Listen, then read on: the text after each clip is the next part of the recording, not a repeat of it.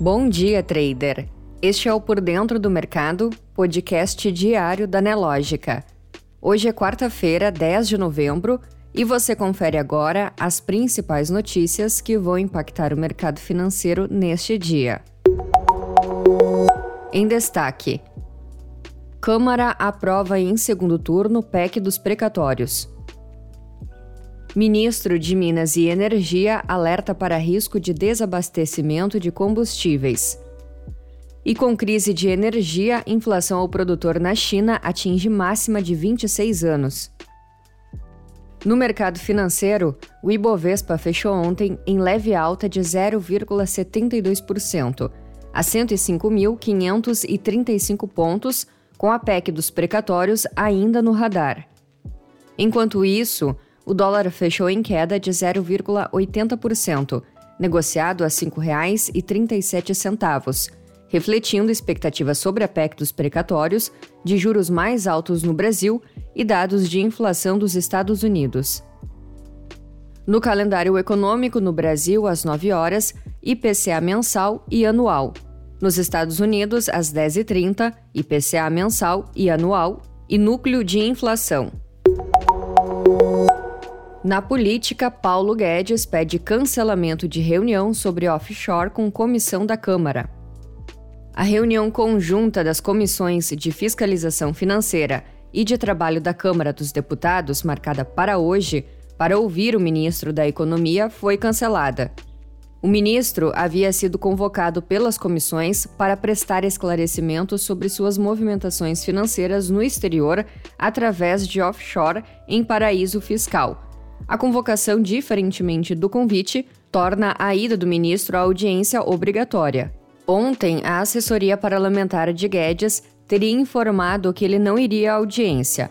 O motivo seria a votação da PEC dos precatórios em segundo turno pelo plenário da Câmara.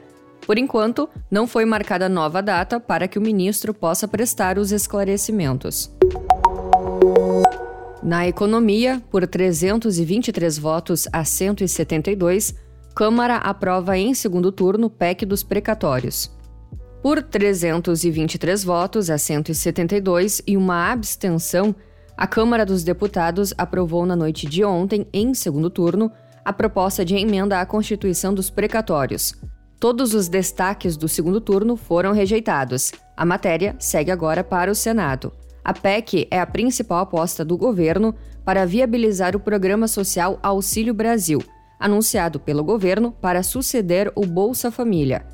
Em linhas gerais, a proposta adia o pagamento de precatórios e altera o cálculo de teto de gastos. Para analistas, piora fiscal pode levar o dólar a R$ 6,00. Em reuniões com diretores do Banco Central nos últimos dias, analistas de instituições financeiras traçaram um quadro pessimista para a economia – a avaliação é de que as regras fiscais não serão mais respeitadas pelo governo. E essa mudança no humor vem se refletindo nas projeções de crescimento do país, que não param de serem revisados para baixo, com queda de PIB no ano que vem e, em alguns casos, até em 2023. Além disso, as previsões para a inflação acima do teto da meta de 2022 de 5% aumentam e analistas não descartam que o dólar chegue a R$ 6,00. Economistas que participaram dos encontros avaliaram que o quadro fiscal tende a se deteriorar independentemente da aprovação da PEC dos precatórios, que parcela dívidas judiciais e altera a regra do teto de gastos, abrindo assim espaço para mais despesas em ano eleitoral. Você precisa saber. Ministro de Minas e Energia alerta para risco de desabastecimento de combustíveis. Bento Albuquerque alertou para o risco de desabastecimento de combustíveis ao defender a política de preços da Petrobras, que prevê paridade com os valores do barril de petróleo no mercado internacional e do dólar. O ministro disse em depoimento na Comissão de Infraestrutura do Senado, aspas, temos de ter preocupação grande com o desabastecimento. A importação leva, no mínimo, 90 dias. Cerca de 20% do mercado não é da Petrobras. Mudar qualquer coisa tem que ser com critério, transparência e governança. Fecha aspas. Albuquerque revelou que, para conter a volatilidade dos preços, o governo estuda a criação do que chamou de colchão tributário e de reserva estabilizadora. Segundo ele, o mecanismo permitirá que, ao longo do tempo, as variações dos preços do petróleo fossem compensadas de alguma forma. Inflação ao produtor na China atinge máxima de 26 anos com crise de energia. A inflação ao produtor na China atingiu uma máxima de 26 anos em outubro, uma vez que os preços do carvão dispararam em meio à crise de energia no centro industrial do país, reduzindo mais as margens de lucros para produtores e intensificando os temores de estagflação. O índice de preços ao produtor disparou 13,5% em outubro, na comparação contra o ano anterior, de 10,7% em setembro, informou a Agência Nacional de Estatísticas. O resultado não era visto desde julho de 1995 e foi bem mais forte do que a expectativa de 12,4% em pesquisa da Reuters. A Argentina eleva a previsão de crescimento em 2021 a 9%, de 8%.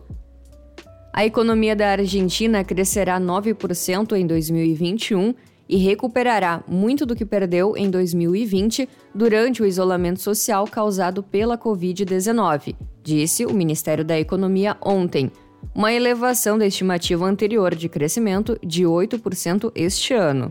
A nova estimativa também está acima da previsão de 8,3% de analistas na última pesquisa mensal do Banco Central Argentino. Em comunicado, o Ministério disse ainda que a economia argentina está passando por uma recuperação sólida e que todos os setores da economia estão crescendo. Não deixe de conferir o Market Report completo, liberado três vezes ao dia, dentro da plataforma Profit Pro da Nelogica. Muitos gains e até amanhã!